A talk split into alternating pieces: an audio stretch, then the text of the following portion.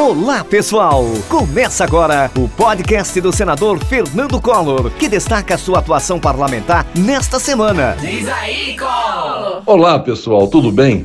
Essa semana foi de boas notícias para os agentes de saúde de Alagoas e de todo o Brasil. Pedimos ao presidente da Câmara, deputado Arthur Lira, e a PEC 22 de 2011, que garante o pagamento de dois salários mínimos com o piso salarial, deve entrar em votação nos próximos dias. Nos reunimos também com o ministro da Saúde, Marcelo Queiroga, que manifestou apoio à causa dos trabalhadores. A vitória se aproxima.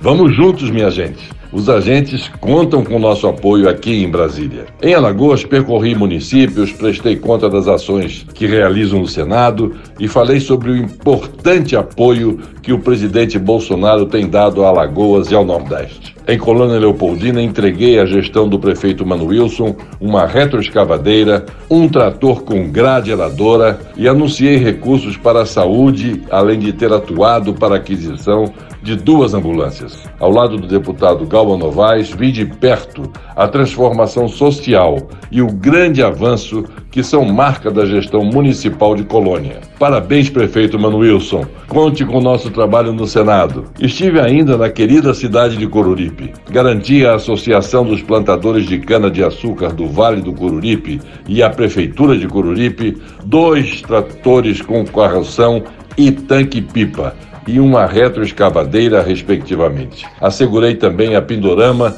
tanques resfriadores que serão utilizados para os pequenos produtores de leite. Mais de mil associados devem ser beneficiados diretamente. Em nome do vice-prefeito de Coruripe, o meu amigo José Enéas, agradeço a forte acolhida de todos. Já em Penedo, entreguei três tratores com implementos agrícolas para pequenos produtores rurais. Foram beneficiados os povoados de Riacho do Pedro, Marcação e Marituba de Cima e do Peixe. Aos vereadores Sidoca e Valdinho, reforço que o nosso gabinete se encontra de portas abertas para as demandas de todo o município. Fui ainda à Santa Casa de Penedo vi de perto o grande trabalho que é feito por essa importante instituição. Como parceiro do hospital, a quem já enviei mais de um milhão e meio de reais nos últimos anos, comprovei que os investimentos enviados por nós estão sendo bem utilizados. Durante a visita, entreguei mais dois respiradores e coloquei mais uma vez o nosso gabinete à disposição. Em nome do provedor da Santa Casa de Misericórdia de Penedo, o biomédico Eduardo Regueira, Parabenizo a todos pelo trabalho. Em Maceió, conheci a estrutura do clube de tiro Roncalli e recebi a carteira de associado das mãos do Giovanni Roncalli, esse grande empreendedor. Sou testemunha de toda a atenção e cuidado que o tiro esportivo requer para uma prática segura. Agradeço a recepção e reafirmo o compromisso pelo fortalecimento de uma legislação em defesa dos CACs. Durante a nossa agenda, encontrei o querido amigo e recém-empossado desembargador Ivan Brito. Ao instrutor Paulão, meu obrigado por toda a atenção e as informações dadas. Em Brasília, minha gente, tive a satisfação de receber as comitivas das queridas cidades de Flecheiras e Santana do Mundaú, representadas pela prefeita Silvana e o prefeito Arthur Freitas, respectivamente. Eles sabem que o nosso gabinete tem total atenção à pauta municipalista. Ao lado do presidente Bolsonaro, participei da solenidade que marcou a assinatura das medidas provisórias que criam o marco da securitização e alteram regras da garantia rural. A securitização é o ato de transformar, minha gente, dívidas em títulos, que são vendidos ao mercado e garantem o pagamento antecipado do débito ao credor.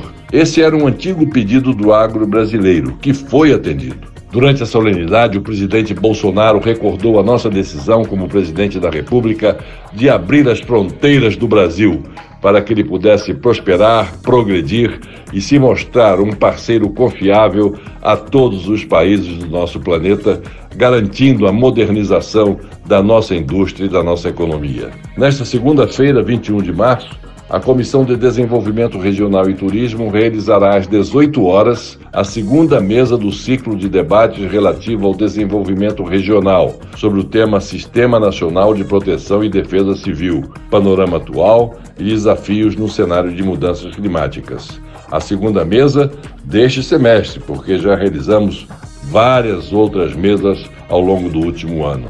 Acompanhem pela TV Senado e pelas minhas mídias sociais ao vivo. Participem com perguntas e sugestões. Um grande abraço, minha gente, e uma excelente semana para todos. Acompanhe a atuação do senador Fernando Collor pelas redes sociais: Twitter, Instagram e Facebook.